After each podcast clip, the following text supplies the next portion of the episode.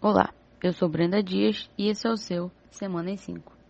Em mais uma semana complicada, a CPI da pandemia demonstrou que não há dúvidas de quem é o maior culpado pelas mortes diárias em nosso país. Na segunda-feira, 10 de maio, a China barrou o envio de 10 mil litros de insumos para a produção de 18 milhões de doses de Coronavac no Brasil, após diversas críticas infundadas do genial Jair Bolsonaro ao país asiático.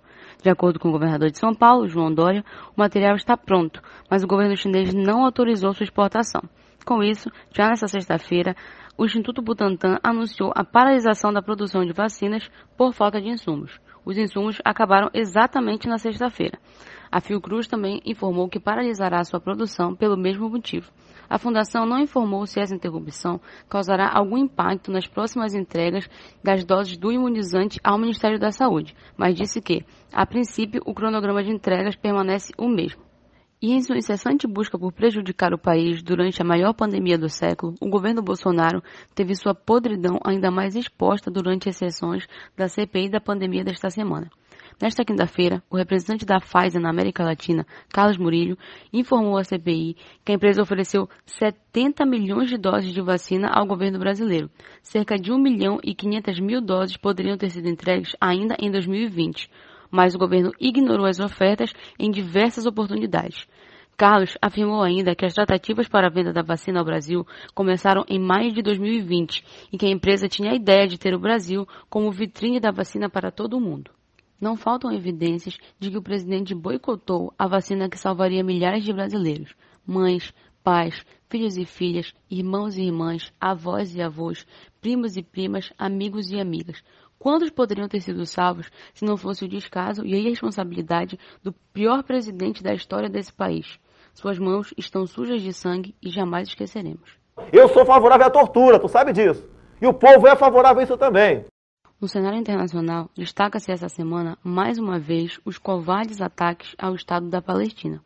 É importante deixar algo bem claro aqui. O que ocorre desde 1947 na Palestina não é um conflito, e sim uma tentativa covarde e brutal de limpeza étnica. O que ocorre na Palestina é colonialismo, ocupação militar, roubo de território e limpeza étnica, um verdadeiro massacre. Tudo isso financiado por países como os Estados Unidos mais de 140 pessoas perderam a vida durante os primeiros cinco dias de ataques recentes contra os palestinos. A maioria, a maioria das vítimas fatais foi registrada na faixa de Gaza. Lá, 140 palestinos morreram nos bombardeios israelenses, dos quais ao menos 39 são menores e 21 mulheres. Neste sábado, 15 de maio, Israel intensificou os ataques a Gaza e destruiu o edifício que abrigava veículos da mídia internacional. Ao menos 10 pessoas da mesma família também morreram em um ataque aéreo israelense em um campo de refugiados. Já são cerca de 73 anos vendo palestinos sendo massacrados aos olhos da comunidade internacional. Comunidade essa que parece pouco se importar com o país. A imprensa segue tratando o genocídio como um conflito inexistente e denominando covardemente palestinos como terroristas e milicianos. O país lida ainda com a censura nas redes sociais, onde Twitter e Instagram vêm removendo dezenas de postagens e contas com imagens, vídeos e relatos sobre os ataques sofridos pela população. Aparentemente, nessas redes, você pode despejar ataques racistas, homofóbicos, machistas e até mesmo neofascistas. Mas relatar genocídio e limpeza étnica através da última plataforma disponível já é demais, né? Esse foi o seu Semana em 5. Parece difícil, mas seguimos acreditando em dias e notícias melhores. Se cuidem, tenham uma ótima semana e até a próxima.